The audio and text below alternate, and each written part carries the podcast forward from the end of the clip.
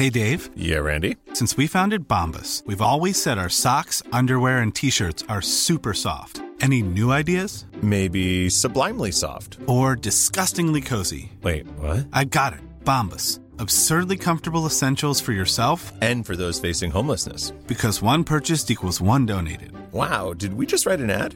Yes. Bombas. Big comfort for everyone. Go to bombas.com slash ACAST and use code ACAST for 20% off your first purchase. Heraldo Radio, la H se lee, se comparte, se ve y ahora también se escucha.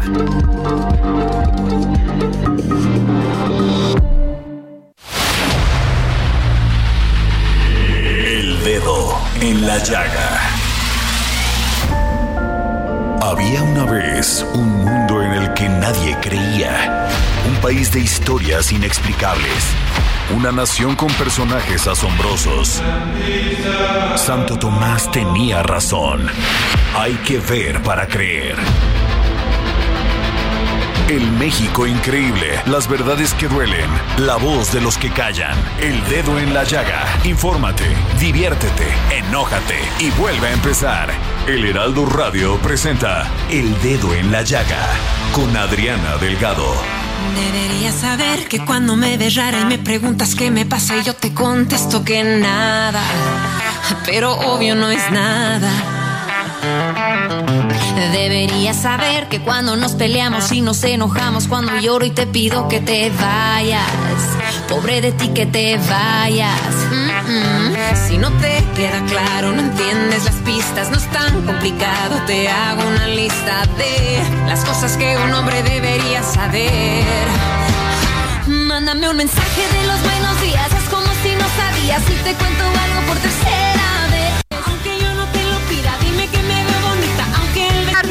están? Les saludo con mucho gusto aquí en su programa favorito, El Dedo en la Llaga, siendo las 3 de la tarde con casi dos minutos. Les saludamos Samuel Prieto el día de hoy, que son las finanzas y la economía del terror, en este jueves 2 de marzo. Eh, Samuel, y pues como siempre, empezamos con nuestro resumen de noticias. Venga. El presidente Andrés Manuel López Obrador aseguró que durante su gobierno se ha logrado disminuir el precio de la gasolina del 7.7% en términos reales, mientras que durante el sexenio de Felipe Calderón aumentó 22.9% y en el periodo de Enrique Peña Nieto el alza fue de 42.8%. Ante la inflación que se tiene en alimentos, el presidente Andrés Manuel López Obrador anunció un plan de ayuda mutua para el crecimiento e intercambio económico con países de América Latina, por lo que el próximo 5 de abril tendrá una videoconferencia con los mandatarios de Brasil, Argentina, Colombia, Cuba, Chile, Bolivia y Honduras. El plan B de la reforma electoral fue promulgado en el primer minuto de este jueves, por lo que la ruta marcada para la reestructuración del Instituto Nacional Electoral comenzó con el cese inmediato de su secretario ejecutivo, Edmundo Jacobo Molina, tras 14 años en el cargo. Ante la medida, el INE presentó ante el Tribunal Electoral del Poder Judicial de la Federación un juicio electoral ante la Sala Superior, alegando la inconstitucionalidad del artículo transitorio que cesa injustificadamente al secretario ejecutivo. Por su parte, el presidente Andrés Manuel López Obrador dijo que el ahora ex funcionario del INE quiere tener empleo de manera vitalicia. Se le olvida que vivimos en una república, no en una monarquía. Si se hace una reforma y ya se considera que un cargo como el que él desempeña es innecesario, hay que ahorrar. El Pleno del Senado eligió este miércoles a Yadira Alarcón y a Rafael Luna como nuevos comisionados del Instituto Nacional de Transparencia, Acceso a la Información y Protección de Datos Personales. La elección se concretó en una votación por mayoría. Alarcón tuvo 78 de 105 votos posibles, Luna 74. En el proceso, Luna resultó electo a pesar de que sus notas no fueron las más altas.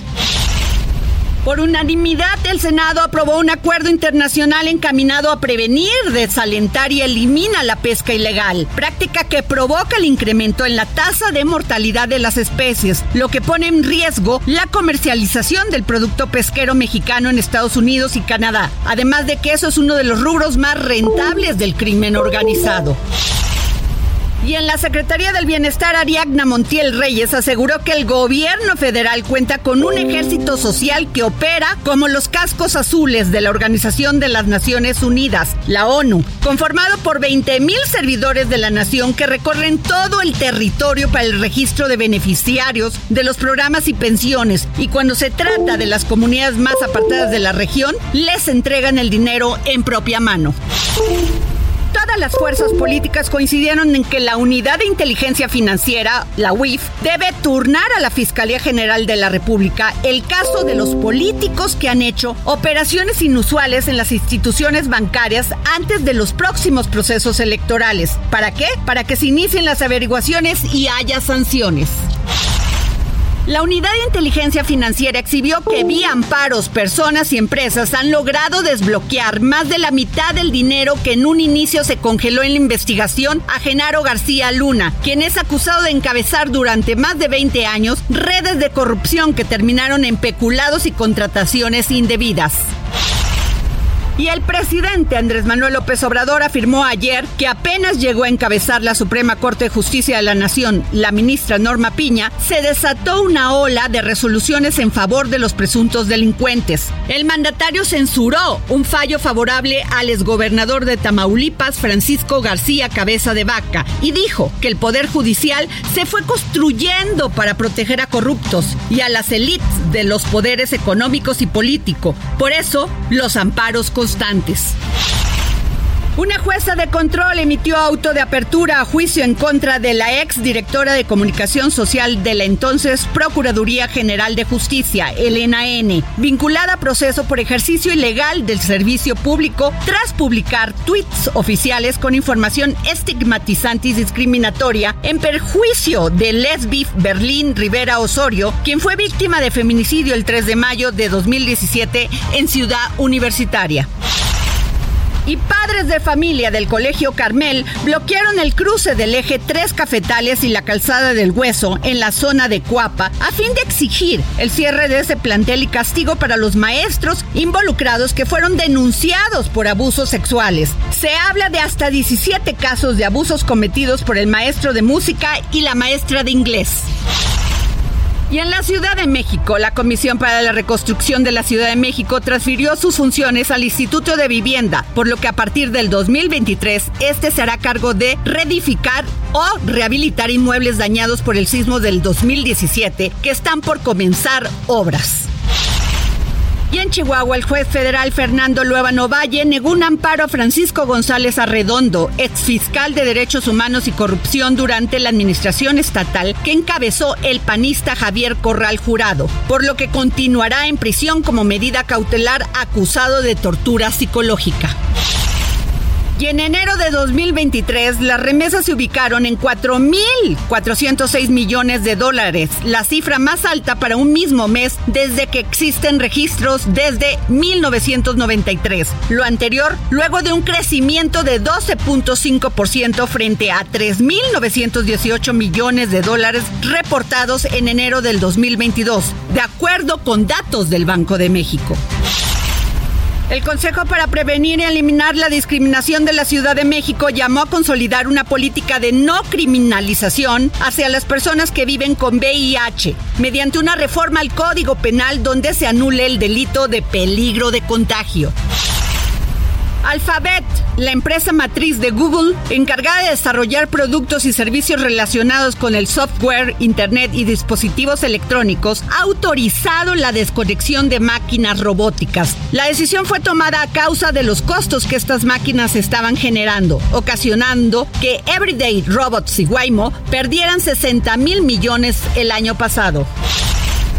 A solicitud del titular de la Secretaría de la Defensa Nacional, Luis Crescencio Sandoval, la Comisión Nacional de los Derechos Humanos intervendrá para esclarecer los hechos en los que perdieron la vida cinco hombres en Nuevo Laredo, Tamaulipas, caso en el que están involucrados elementos del ejército mexicano, informó el presidente Andrés Manuel López Obrador y un número indeterminado de amas de casa, madres solteras, hombres, adultos mayores y tutores de menores de edad fueron víctimas de fraude por desconocidos que les cobraron 50 pesos por cada trámite de registro para apoyos derivados de programas sociales del gobierno del Estado de México y un adicional de 20 pesos por apartar silla en el acto en el que se entregarían los supuestos beneficios ordena la Suprema Corte de Justicia de la Nación proteger los acuíferos de la región lagunera. El gobierno federal tendrá que tomar medidas inmediatas para proteger el entorno ecológico de la región lagunera en Coahuila y Durango, como consecuencia de un amparo otorgado por la Suprema Corte de Justicia de la Nación a organizaciones campesinas y ecologistas que denunciaron la omisión de las autoridades para proteger los acuíferos en esa cuenca. El máximo tribunal también avaló la creación de una zona natural protegida, ecosistema de la Sierra de Picachos, en Nuevo León. Y en Yucatán, el Instituto Nacional de Antropología e Historia anunció que fueron encontrados nueve cuartos en la zona arqueológica de Ekbalam, ubicada en Temozón, Yucatán. El hallazgo reveló secretos sobre la élite maya. Y ayer en la casa de subastas Sotheby's se vendió la obra chica en una barca de Pablo Picasso por la suma de 18.1 millones de libras. El Comité de Relaciones Exteriores de la Cámara de Representantes de Estados Unidos votó ayer a favor de otorgar al presidente Joe Biden el poder de prohibir la aplicación de redes sociales de propiedad china TikTok, así como otras similares. Fontaine, estrella del fútbol francés que ostenta el récord de goles en un mundial con 13 anotaciones en Suecia 1958, falleció a los 89 años, confirmaron el State Dreams y el Niza, clubes donde desarrolló la mayor parte de su carrera. Y bueno, regresamos aquí al dedo en la llaga y la empresa operadora del Heraldo de México denunció penalmente a José Luis Moya Moya, el autonombrado asesor de transparencia y combate a la corrupción por intento de extorsión. Vamos a escuchar.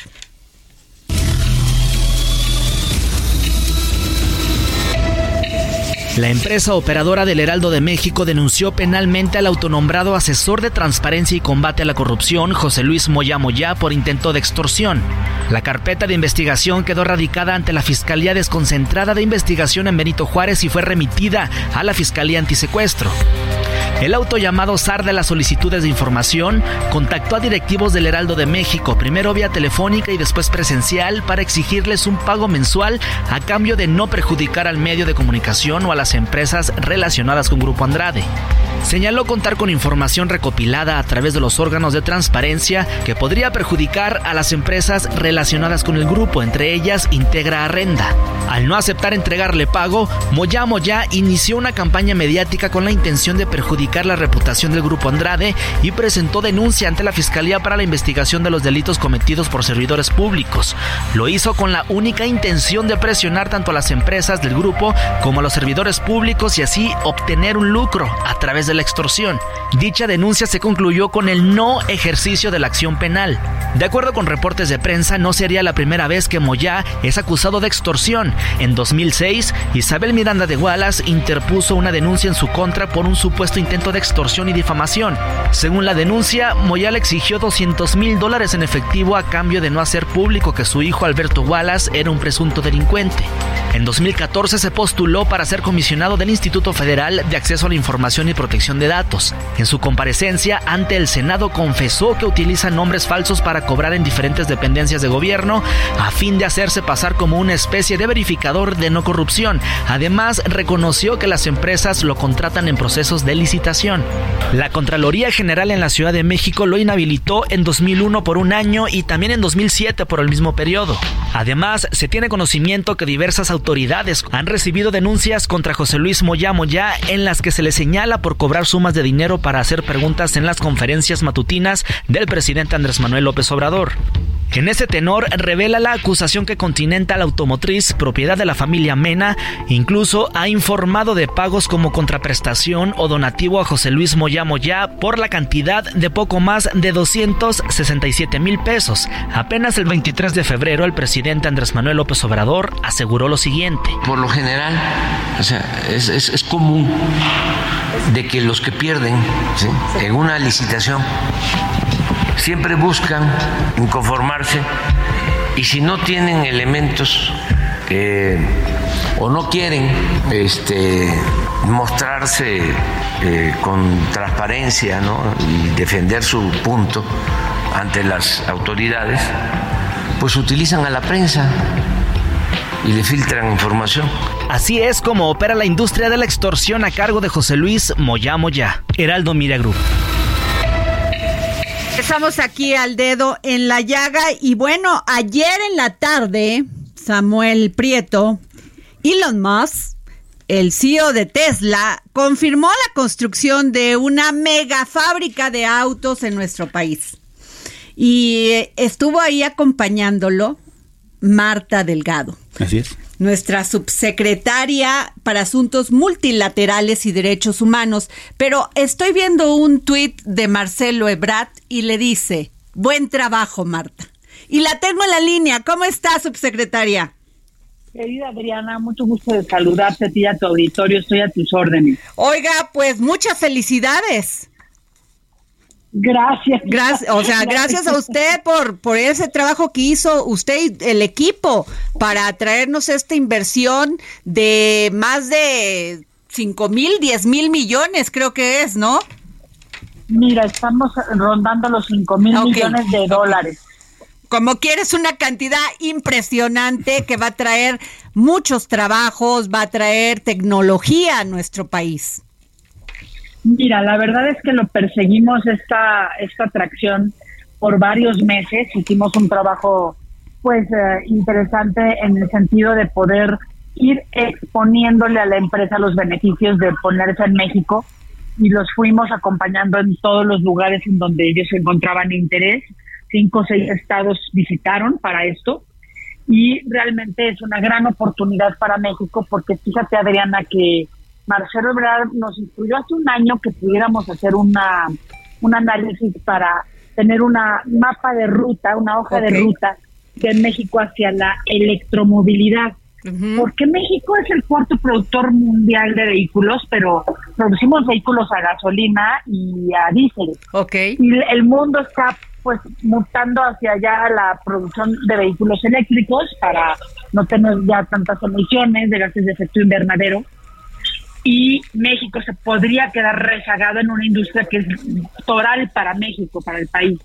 Entonces hicimos una serie de trabajos para podernos encaminar y una de las recomendaciones pues es obvio atraer plantas de vehículos eléctricos y bueno, esta planta Adriana de Tesla va a ser la más grande del mundo para ellos, para Tesla. Pues gran noticia, subsecretaria Marta Delgado. Y yo sí le quiero preguntar, ¿cómo es Elon Musk?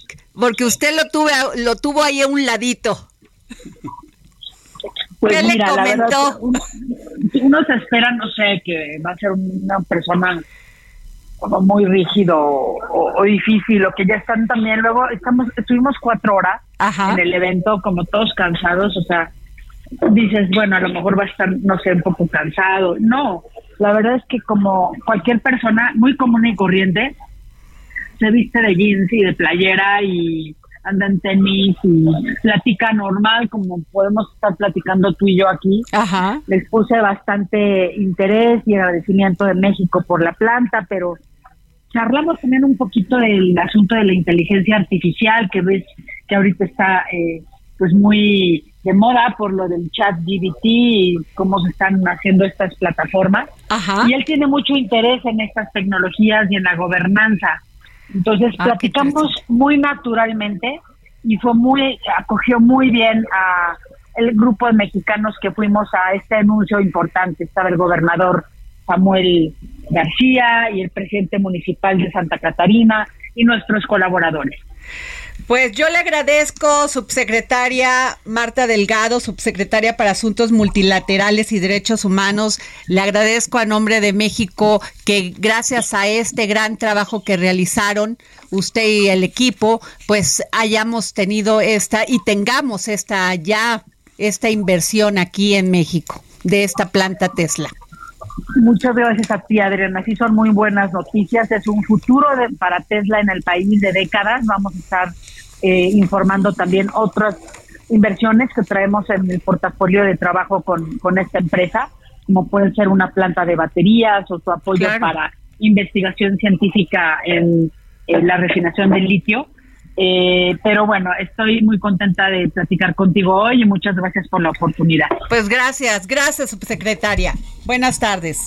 Un abrazo, adiós. Buenas tardes. Y bueno, tengo en la línea también, qué buena noticia, Samuel. Sí, sí, buenísima. La verdad, buenísima. de lo mejor que se ha hecho en este gobierno. y la verdad, muchas felicidades a Marta Delgado. Claro, porque además esta planta no es eh, como que el anuncio de una inversión más. No, no, Trae todo una cola, una cauda bastante grande de beneficios para el país que si quieres en un rato oh, más sí, no solo de mente de, de, trabajos, de inversiones, de buen muchos. Ahorita Muchísimas cosas. después del corte de la media hora vamos a hablar de eso. Pero en este momento tengo en la línea a Ricardo Ober, director general del Festival de las Ideas, que es la segunda edición y se va a llevar a cabo este 9, 10 y 11 de marzo en el Auditorio Metropolitano en Puebla. Eh, Ricardo, por favor, explícanos, cuéntanos, porque esto ha sido un éxito, este Festival de las Ideas. Hola Adri, muy buenas tardes, buenas tardes a todos, buenas tardes también a tu público. Pues la verdad estamos muy contentos, muy emocionados, estamos ya a unos cuantos días de iniciar la segunda edición del Festival de las Ideas Puebla 2023. Yo primero me, primeramente te diría que nos pueden encontrar en la página festivaldelasideas.mx, repito, festivaldelasideas.mx, y ahí van a poder consultar el programa, a las y los conferencistas que vienen a participar y todas las actividades eh, adyacentes al, propio festival. Eh, hay dos maneras de asistir. Primera es de manera virtual a través de la página, escogiendo las conferencias que uno quiera, festivaldelasideas.mx. Y la otra, por supuesto, es adquiriendo sus boletos. Tenemos tres categorías de boletos, la verdad, los tres muy accesibles para este tipo de festival. Y eh, como ya bien lo señalaste, se va a llevar a cabo la tarde del jueves 9, todo el viernes 10 y la mañana hasta la hora de la comida del sábado 11 de marzo en el Auditorio Metropolitano de la Ciudad de Puebla. Y como, como plato fuerte dentro de los muchos platos fuertes va a estar James Cameron, ganador de los tres premios Oscar con la película Titanic y Avatar y todos estos.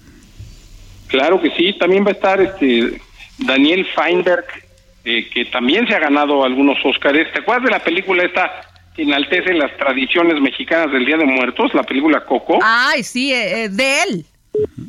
No, no, esta es de Daniel Feinberg, que también va a estar en el festival, es otra, es otra nominada al Oscar. O sea, para que te des una idea, el día 9, 10 y 11 de marzo es el Festival de las Ideas y el domingo 12 de marzo, o sea, unas horas después, es la entrega de los Óscares.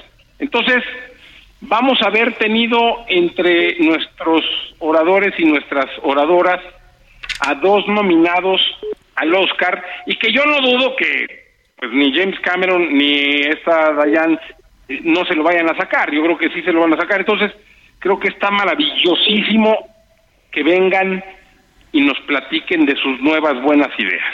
Eh, eh, veo que el 9 de marzo se llama Libertad y Prosperidad, el 10 Educación y el, el, domingo se va a llamar Salud y también tienes Economía y Liderazgo, perdón. Sí, sí, tenemos, tenemos eh, algunas líneas temáticas. hay educación, hay salud, hay libertad, hay ciencia, tecnología, arte, cultura y economía. Y te platicaba, está dividida en segmentos. Iniciamos a las 4 de la tarde del jueves, luego regresamos el viernes a las 10 de la mañana y luego terminamos el sábado 11 a las 10 de la mañana y la última conferencia es a las 2 de la tarde. Claro. Eh, ¿Y cuántos, este, cuántas personas van a estar participando en esta en este festival? ¿Cuántos, este, cómo se llaman, este, expositores? Sí. Pues mira, tenemos en, eh, de conferencistas un número de 34 wow. de 14 países, pero también tenemos eh, en escena siete distintos, eh, siete distintas propuestas artísticas. Hay gente que va a bailar, gente que va a cantar, hay gente que tiene presencia escénica. Y algo, Adri, que me tiene muy contento es que del 100%, del 100 de los que vienen, por ahí del 94% nunca han venido a México. Entonces también son propuestas frescas, propuestas Ricardo, se nos va a venir la guillotina, pero pues yo te agradezco que nos hayas tomado la llamada y que podamos seguir en comunicación contigo. Claro que sí, Adri, todos invitados, Festival de las Ideas eh, punto MX, 9, 10 y 11 en Puebla. Gracias, Ricardo.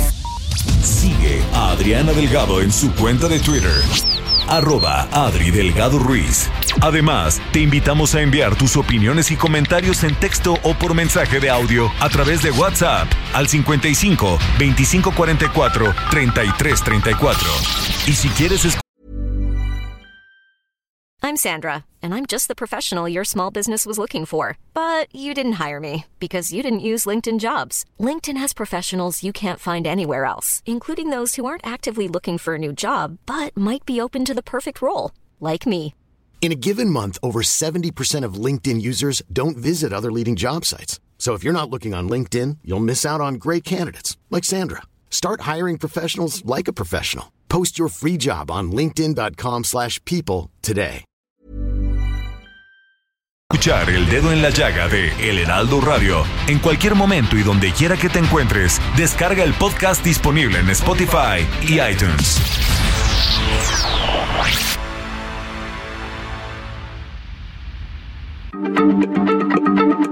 Heraldo Radio, la H se lee, se comparte, se ve y ahora también se escucha.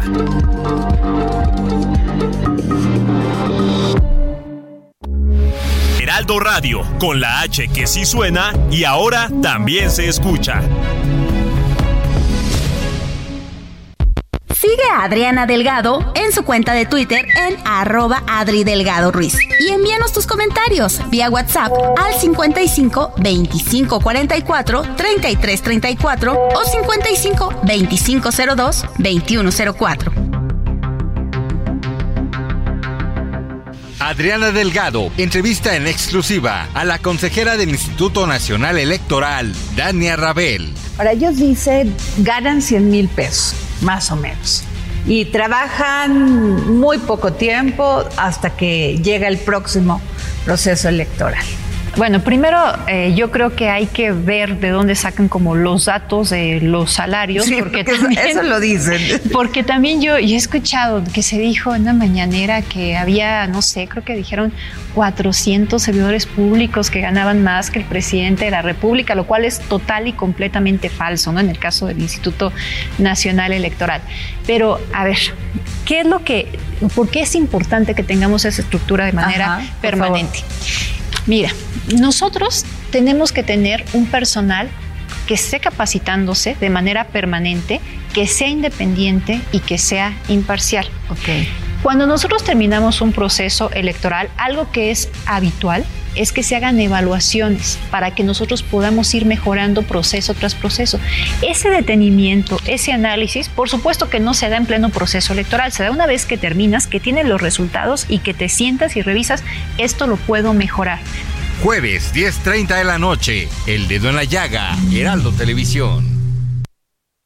Y regresamos aquí al dedo en la llaga. Y Samuel, eh, qué feo está esto de estos jóvenes que perdieron la vida en Laredo, en Nuevo Laredo, y fíjate que leí esta, esta nota que me, dejó del país, dice el sobreviviente de Nuevo Laredo, escuché que los dice, escuché que los militares decían, mátenlo, mátenlo.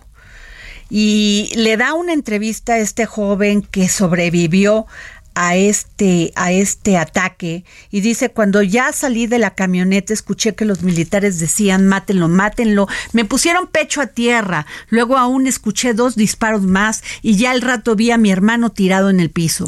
Lo anterior es parte del relato de Alejandro Pérez, de 21 años, sobreviviente de la masacre de Nuevo Laredo. Cinco jóvenes murieron a manos de militares en la, en la madrugada del domingo en la ciudad fronteriza, entre ellos su hermano y uno más que está en coma inducido en el hospital. Pérez se salvó y aún no sabe por qué. Es una, una nota de Pablo Ferri del país. Escalofriante. Totalmente. no llevaban armas. Claro, no llevaban armas. Eh, no queda claro por qué los perseguían. ¿No? Y particularmente, eh, cabe decir que toda autoridad, particularmente la que maneja armas, incluido el ejército, tiene perfectamente claro que no puede eh, ser el primero en disparar si, no, hay una defensa, ¿no? Claro, y además se supone que están capacitados, Samuel. Exacto. Ahora, yo digo, ¿qué pánico? ¿En qué indefensión estamos los ciudadanos y las ciudadanas? Porque si tú vas en una carretera, te hacen, este, ves un retén y vas en la noche, por ejemplo, yo como mujer, voy en la noche, no me paro.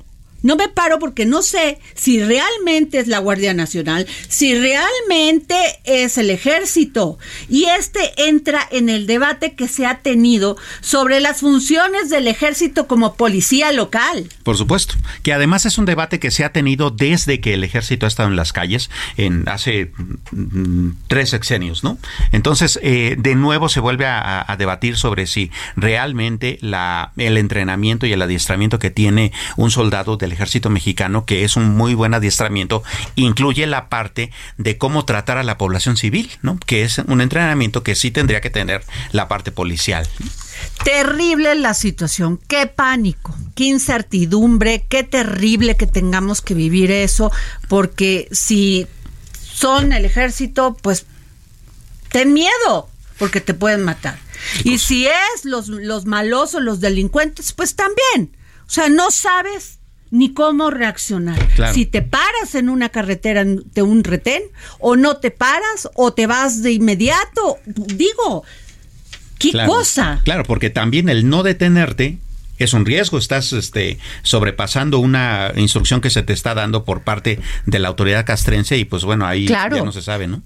Carlos Clark, bienvenido. Gracias. Eh, no me gusta hablar de esos temas, pero en todas las películas, cuando dejan a uno vivo, cuando hay una masacre, es para que cuente lo que pasó. Ups. Así son todas las películas. ¿Sí? Sí. Bueno, pues aquí este muchacho, gracias a Dios, salvó la vida.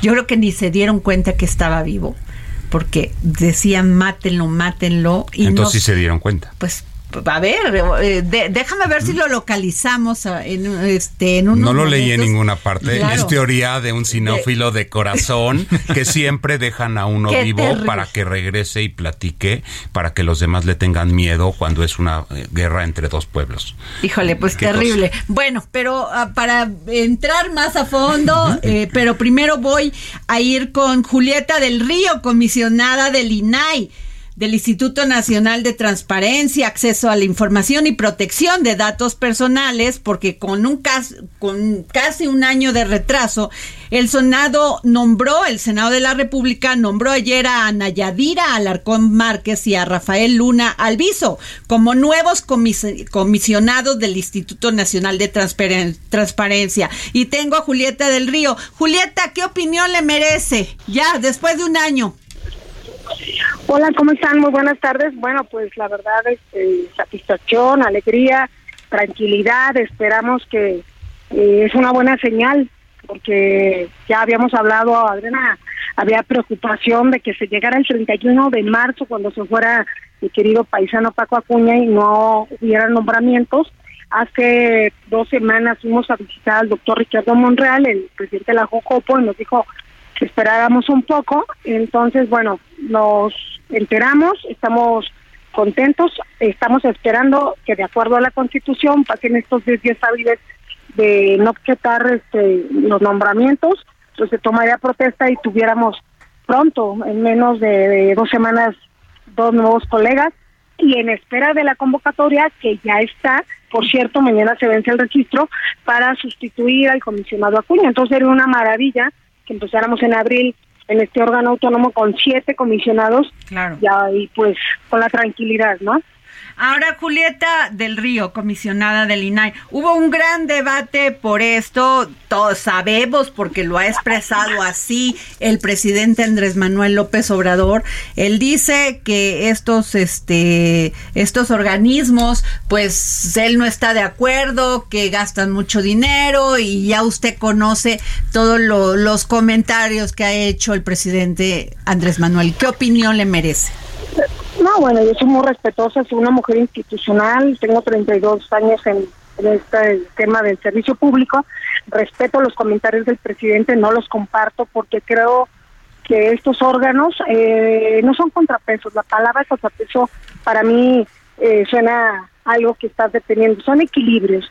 Entonces, eh, nos enteramos que luego dice algunas situaciones, mira, aquí lo más importante es que la gente que está alrededor de él creo que no le dice la verdad porque ni ganamos eso, ni, ni hacemos lo que él dice. ¿Qué hacemos nosotros? Resolver aquellas situaciones que les niegan los sujetos obligados, contratos de obra pública, convenios, sueldos, salarios, eh, contratos este, de compra de medicamentos, COFEPRIS, COVID, pero también asesoramos en la protección de datos personales, también difundimos, tenemos un comité editorial muy importante, difundimos estos derechos, entonces, pues respeto la, la, opinión del presidente, no la comparto y con trabajo creo que estamos eh, demostrando que el INAI es muy importante para los mexicanos, pero sobre todo también para los periodistas de, investigación, los medios de comunicación. la verdad, la plataforma Nacional de Transparencia es una herramienta eh, para ustedes. Entonces, contentos, Adriana. Estamos en espera de que Yadira, que era es secretaria técnica del Pleno, eh, Rafael Luna, bueno, pues es un catedrático que tiene 30 años eh, en la UNAM como, como maestro, él preside la Sociedad de Académicos y Profesionales en Derecho. Entonces, contentos en el INAI y pues a seguirle, ¿no?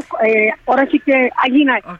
Julieta, usted ha impulsado mucho el tema de género y estoy viendo en su tweet de hace tres horas que desde hace un año este pues se ha apoyado la creación del buscador de género.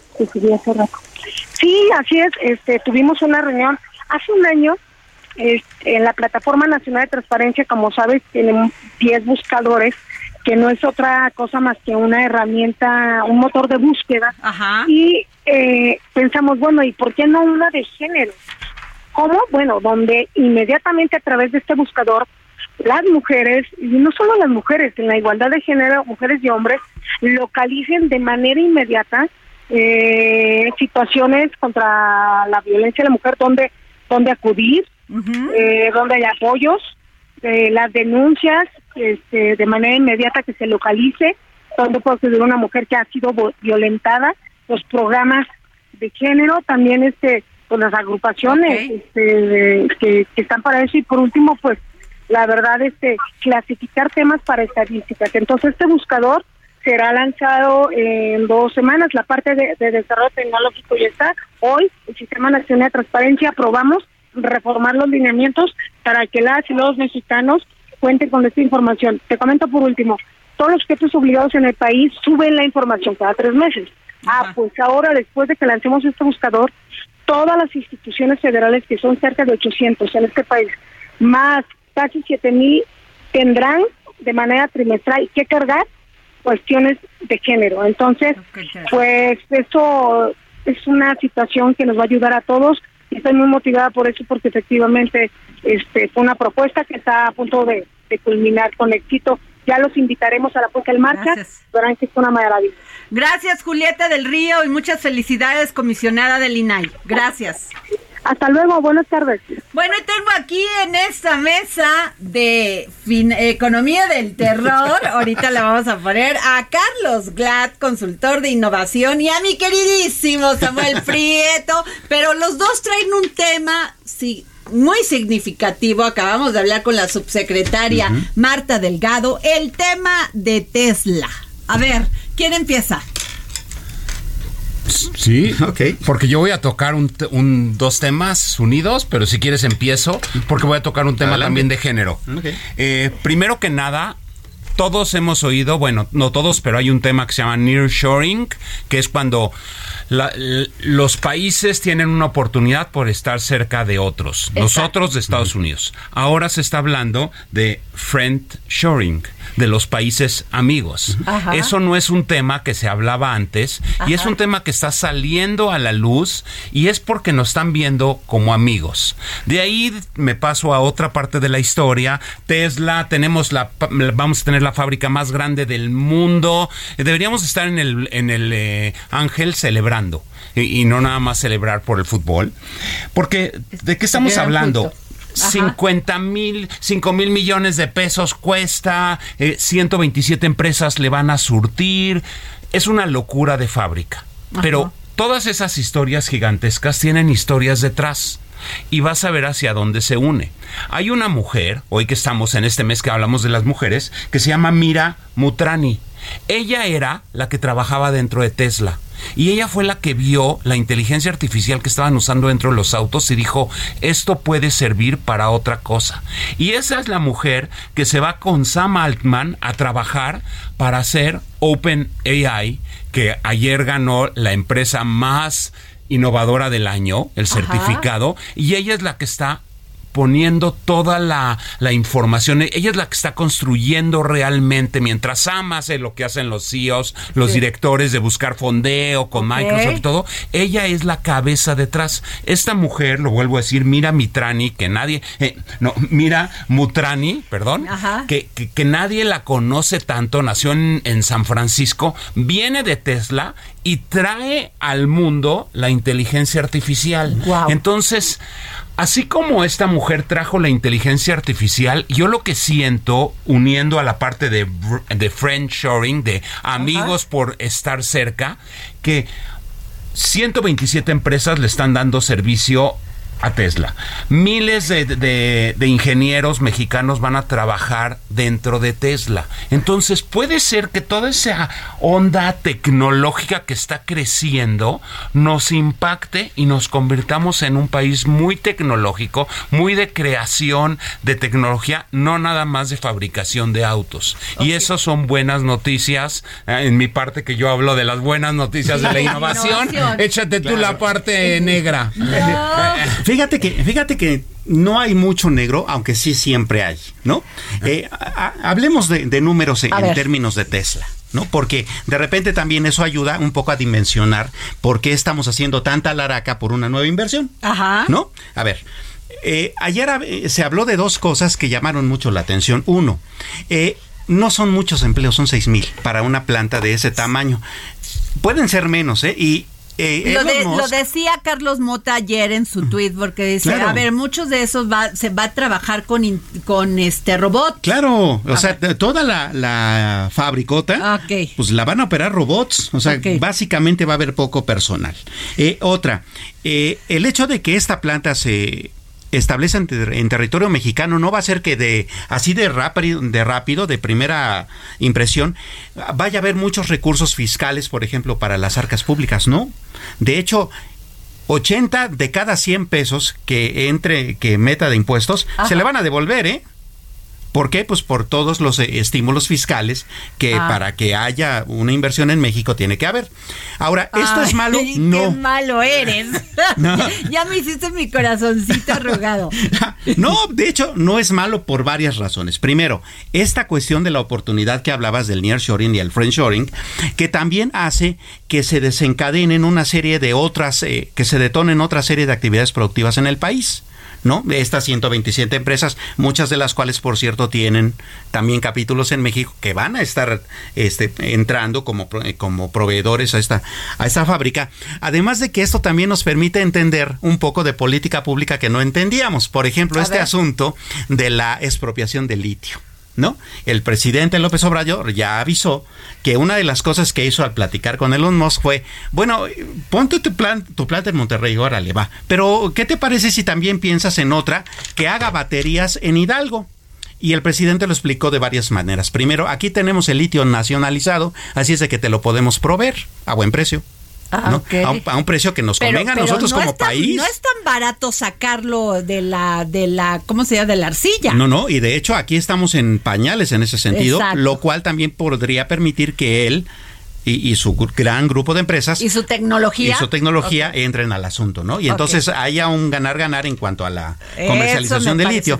Y la otra, ponle en Hidalgo. ¿Por qué en Hidalgo? Bueno, ahí queríamos que pusieras tu fábrica, pero la quisiste poner en Monterrey. Pon esta en Hidalgo y ahí tienes agua, y tienes el AIFA cerca. ¿Y agua de dónde? Pues eh, dicen que hay más agua en Hidalgo que en Monterrey. no, Ajá. Y la otra es que pues acabamos de hacer un AIFA, un aeropuerto ahí que, que por cierto es de carga, ¿no? Y mamuts. Eh, Entonces, ahí puede ser un negocio redondo que un poco también explica una serie de, políticas públicas que no habíamos estado como. Ahora, ¿cuáles son los acuerdos abajo del, papel que no sabemos? Eh, los acuerdos también son muy interesantes. A ver. una planta de estas, dijeron, va a costar entre 5 mil y 10 mil millones de, dólares, ¿no? De dólares. Bueno, dimensionando. Ayer decía John Bosella, que es este el presidente de la Asociación Comercial con sede en Washington, que se llama Alliance of Automotive, que es la alianza de los, de los eh, fabricantes, que como vieron que Tesla le fue bien con este asunto, bueno, Ford, General Motors y Toyota también ya le están entrando. O, sea, que se podrían venir. Ah, no, pero se ya van a venir. Ah, bueno, no, pero ¿no te acuerdas el tema del sindicato y todos ah, los pues todos los requisitos que nos pusieron para firmar el TECMEC? Bueno, pues fíjate que debajo de todo eso hay una serie de numeritos bastante interesantes. Por ejemplo, este Kia eh, eh, está, está invirtiendo 2.300 millones.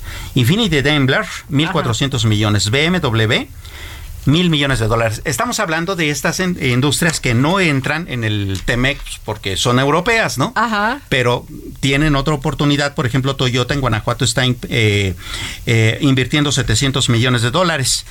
Ford le va a entrar con 1.100 millones de dólares para reconvertir su planta de Cuautitlán. Uh, General Motors, mil millones para hacer lo mismo con su planta en Ramos Arispe, en, Coahuila, y Volkswagen, 760 para reconfigurar su planta este, en Puebla. Todas estas inversiones son para dejar de, construir tantos vehículos de, combustión interna y pasen a, fabricar vehículos eléctricos porque hay que recordar varias cosas. En esta misma mesa del mes del... Eh, dedo en la llaga cuando estábamos en plena pandemia. Tú te acordarás que el presidente Biden había anunciado una gran inversión que era del doble del tamaño de la economía mexicana nada más en infraestructura en Estados Unidos. ¿Tú te acuerdas de eso? Claro. pues en esas inversiones hay, por ejemplo, que a partir del primero de enero, cada estadounidense que compre un automóvil eléctrico puede tener un este beneficio fiscal desde de por ahí de los 7.500 dólares para que se anime a comprar un vehículo eléctrico. De los que van a, por cierto, a producirse. De los que van a producir en Tesla, por cierto. Como en México. Como en México. ¿No? A partir de febrero, el presidente Biden también dispuso que se eh, construyan 500 mil cargadores de autos en las carreteras estadounidenses. Actualmente nada más hay 100 mil, pero debe de haber por lo menos uno cada 50 millas. Entonces se necesitan 5 mil cargadores de estos, auto, de estos eh, vehículos en las autopistas estadounidenses para que estos coches puedan circular. Entonces, como verás, no nada más se trata de, eh, de traer una fábrica que, por cierto, tiene una inversión mucho más grande que, las demás, sino que va a detonar mucha proveeduría mexicana y además va a ayudar a que las empresas mexicanas también ayuden en el asunto de esta construcción de infraestructura en Estados Unidos. Es una oportunidad redonda. Para mí, hoy estamos viendo el bueno, ayer el inicio de que México se convierta en el fabricante de autos eléctricos más importante del mundo. Así es.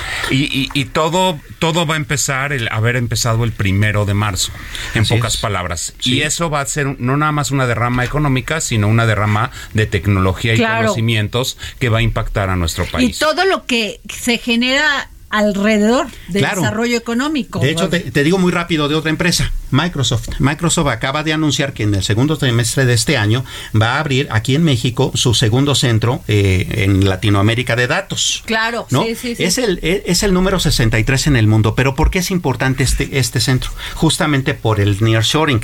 A través de este centro, las empresas que vengan a instalarse en México van a tener eh, suficiente infraestructura en términos de telecomunicaciones y en términos virtuales para poder hacer gemelos digitales, que son estos modelos que se hacen virtuales de cosas físicas para que las puedas analizar como motores, turbinas y estas cosas, Internet industrial, sistemas de gestión energética, e-commerce, automatización de, de, procesos no productivos, ¿no? Por ejemplo, llevar su, su este, contabilidad con inteligencia artificial, el blockchain, que eso es segurísimo para muchas operaciones, vamos, se trata de modernizar el asunto el tema del Bitcoin, ya no lo pueden dejar solo afuera. Y eso va a significar, como tú bien comentabas, toda una revolución nueva en cuanto a la manufactura mexicana y la exportación hacia otros países, particularmente nuestros amigos. Por eso las siete empresas de cloud, de nube mexicanas, se están uniendo. Claro eh, haciendo una asociación porque se vienen las cosas tremendas. Pues qué bueno, entonces ¿qué necesitamos, Carlos Clark?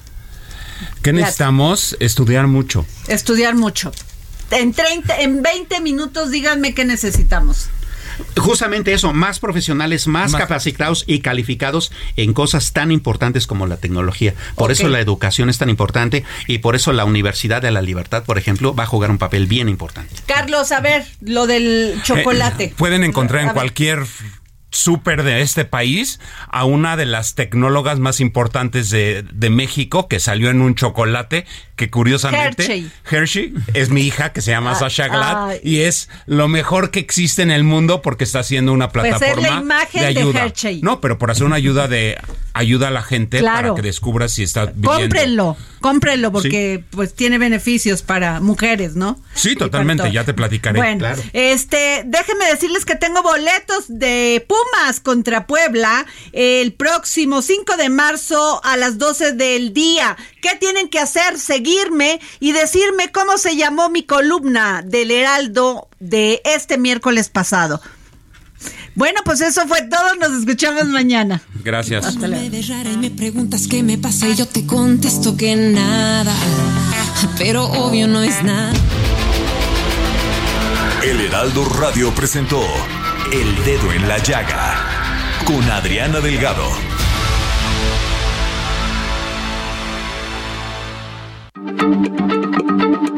Heraldo Radio, la H se lee, se comparte, se ve y ahora también se escucha.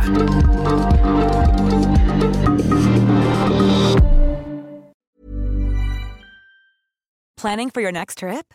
Elevate your travel style with Quince. Quince has all the jet setting essentials you'll want for your next getaway, like European linen, premium luggage options, buttery soft Italian leather bags, and so much more. And is all priced at 50 to 80% less than similar brands. Plus, Quince only works with factories that use safe and ethical manufacturing practices. Pack your bags with high-quality essentials you'll be wearing for vacations to come with Quince. Go to quince.com/pack for free shipping and 365-day returns.